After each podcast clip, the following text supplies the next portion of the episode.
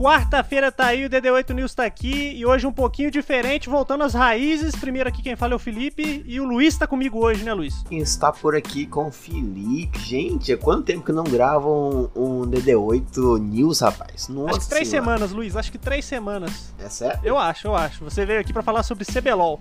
Como é que tá bem em 2-0 esse último final de semana, hein? Nossa, irmão.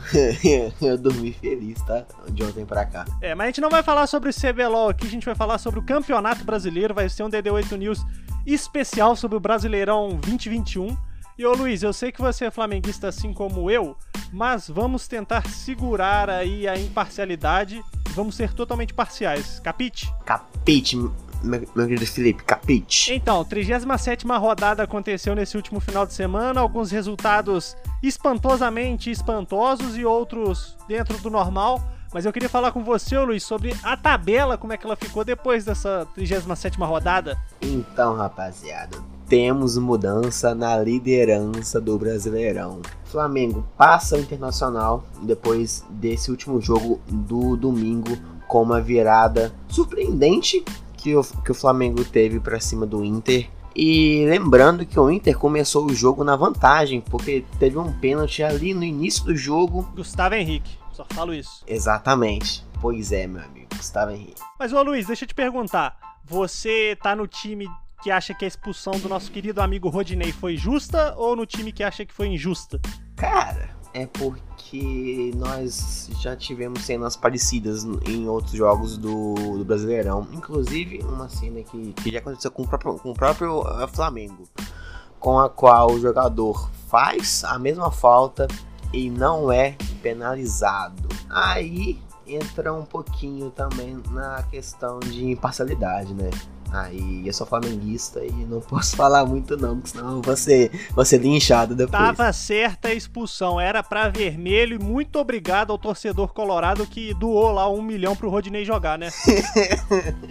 Pois é. Então, como o Luiz disse, o Flamengo agora pela primeira vez passa uma rodada na liderança, 71 pontos. O Internacional tá com 69, depois Galo com 65 e o São Paulo fechando aí o G4 com 63. São Paulo que perdeu pro já rebaixado e lanterna da competição Botafogo na segunda-feira no jogo lá no Newton Santos, Luiz, 1 a 0 pro Fogão. Ih, rapaz, pois é, né? E, nossa, é legal que eu, pois é. que eu, posso usar os meus amigos botafoguenses tudo. Nossa senhora. Você acha que essa derrota ela ajuda ou atrapalha o Flamengo? Cara, eu acho que ajuda, porque, querendo ou não, essa última rodada que a gente vai ter o jogo aqui na, na quinta-feira, que é a rodada que literalmente vai é, ver quem vai ser o, o campeão pelo, pelo São Paulo já vim é, dessa derrota agora, dessa última rodada, eu acho que talvez eles podem estar um pouco abalado, porque eles precisam, pelo menos, é, manter esse, esse resultado é, positivo para tentar manter esse saldo. E Flamengo vai vir com tudo para cima do, do, São Paulo. Peraí, vamos deixar para fazer as projeções mais é, para frente, Luiz. Vamos pois com é, calma. Pois é. Ali fechando ali o G6 tem Fluminense que empatou com o Santos em 1 a 1 o Grêmio, o Palmeiras, atual campeão da Libertadores, e o Santos, né? O G8 ali ainda tem a final da Copa do Brasil entre Palmeiras e Grêmio. Mas, falar primeiro só dessa parte de cima da tabela, Luiz. Vou levantar o ponto aqui, Gabigol. O homem tá sendo decisivo, Luiz. Acho que nos últimos seis jogos, seis gols. O cara tá lembrando o Bebeto em 87. Cara, tô ficando doido já. Puta que pariu. Caraca, calma, é. acalma, Luiz, acalma, pelo amor de Deus. Ô Luiz, pra fechar então essa análise da parte de cima da tabela, o Sampaoli já deu tchau tchau pro Atlético Mineiro, até dei uma de cebolinha aqui pro Atlético Mineiro. Atlético Mineiro que ganhou do esporte por 3 a 2 e agora, Luiz, você acha que o Atlético vai conseguir vingar depois dessa saída do São Paulo? O Atlético investiu pesado e não ganhou nada. Investiu, investiu, pois é. Inclusive, eu conversei com um amigo meu é, ontem a respeito de, de investimentos e juntamente com o Flamengo, time que, que mais investiu em cabeças novas é, no seu elenco. É, o Atlético ele tinha um, um pensamento de não, de não é, conquistar títulos, pelo menos por enquanto, mas sim de estabilizar um, um, um elenco, de, de formar um time capaz de, de, de, assim futuramente fazer algumas competições de forma mais organizada. E vindo de, dessa, dessa vitória de, de, de 3 a 2 e por estar lá em cima da tabela, os mineiros estão estão vindo com uma, com uma crescente porque eles também é, inclusive o a, meu, meu amigo Vitor, que é atleticano, abraço Vitor, ele comentou que futuramente se preparem porque o Atlético vai vir com tudo, meu amigo.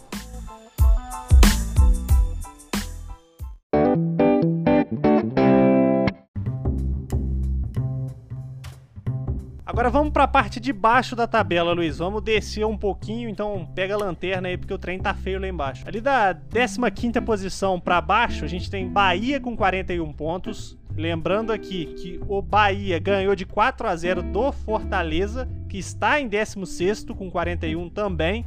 E aí, abrindo a zona de rebaixamento, Vasco da Gama, um salve pro João Pedro e pro André, com 38 pontos, Goiás 37, Coritiba 31 e Botafogo 27. Seguinte, pro Vasco escapar, Jesus precisa voltar e multiplicar os gols, porque tá difícil, os caras vão ter que tirar um saldo de 12 gols, Luiz. Ainda há esperança? O torcedor vascaíno quer saber. Ainda há esperança ou a vaca já foi pro brejo? Depois do jogo contra o Corinthians domingo, eu acho meio difícil, né? Porque, cara, é, infelizmente, se fosse ali um 6 a 0 um 7, pô, até, até que vai, entendeu? Porque a gente, a gente já viu isso acontecer lá na, lá na Europa. Mas, porra, 12 a 0 é sacanagem.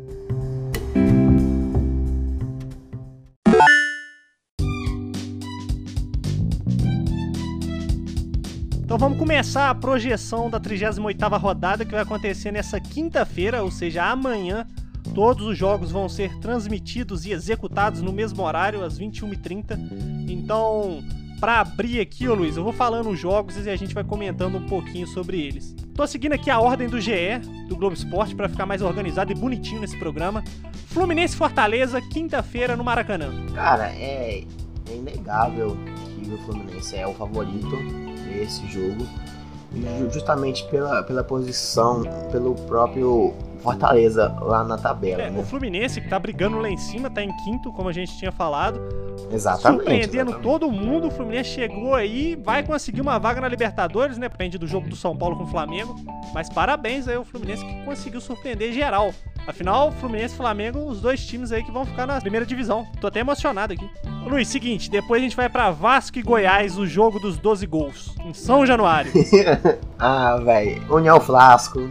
Eu sei que infelizmente, que infelizmente não, não, não vai dar certo. Desculpa aí. Mas o, jogo é em casa, Luiz. O jogo é em casa, em São Januário, pô. Mas, irmão, é 12 a 0. irmão, é 12 a 0. Desculpa. Beleza, passando a régua adiante. São Paulo e Flamengo no Morumbi. O jejum vai ser quebrado, Luiz. Flamengo, se eu não me engano, não ganha do São Paulo no Morumbi desde 2011, se eu não tô enganado. Foi gol do Ronaldinho e do Renato Abreu. Mas a história será escrita diferente nessa quinta-feira, se Deus quiser. Assim espero, porque como, já foi dito antes, é essa, esse jogo é tudo para o Flamengo. Eles com certeza vão, vão vir com a melhor formação de elenco. O Rogério Ceni vai dar uma puta de uma chamada em, em cada um, um do- dos jogadores, porque essa, essa é literalmente a última rodada. Bragantino e Grêmio. E aí, Luiz? Cara, é Grêmio, né, velho?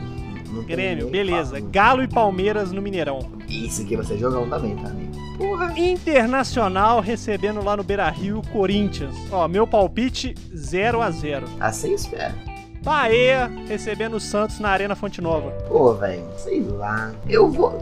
Mas Santos. O Santos tá em qual posição mesmo no, na tabela? Santos ocupa a oitava posição com 54 pontos. Ah, é Santos, né, velho? Beleza, beleza. Os, os menininhos da vila. Furacão recebe lá na Arena da Baixada o Esporte. É, rapaz, aí eu. Eu, eu, eu- eu tô com o Atlético nessa. Ceará e Botafogo no Castelão. Eu vou torcer pro Ceará só pro Botafogo ser humilhado. Beleza. pra fechar, então, lá em Goiás, Atlético Goianiense contra o Coritiba. Curitiba, Curitiba. Vai de coxa mesmo? Eu vou. Beleza, então, análise feita e projeção finalizada. Amanhã a gente vai ter as respostas. É, se der ruim, eu não quero nem saber também não, né, Luiz? É, Nossa, amigo, é.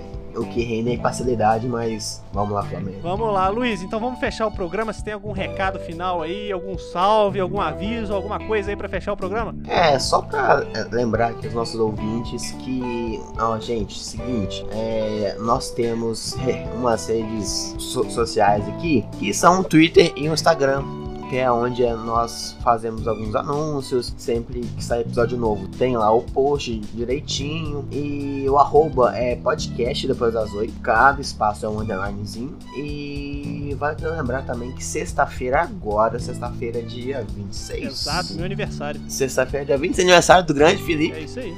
Vai ter especial, que eu não posso dar muito spoiler, mas fiquem atentos que vai ter novidade. É, siga lá o Instagram que o Luiz tá comandando aquilo lá, tá mandando ali uns spoilers, né, Luiz? Sim, senhor. É isso. Então vamos fechar o programa. Quarta-feira que vem a gente tá aqui. Eu não sei se o Luiz vai estar, tá, mas pelo menos eu devo estar se eu não tiver morrido no caminho. Porque quinta-feira o negócio vai ser difícil. mas é isso. Então vamos nessa. Vamos embora. Vamos embora, Luiz.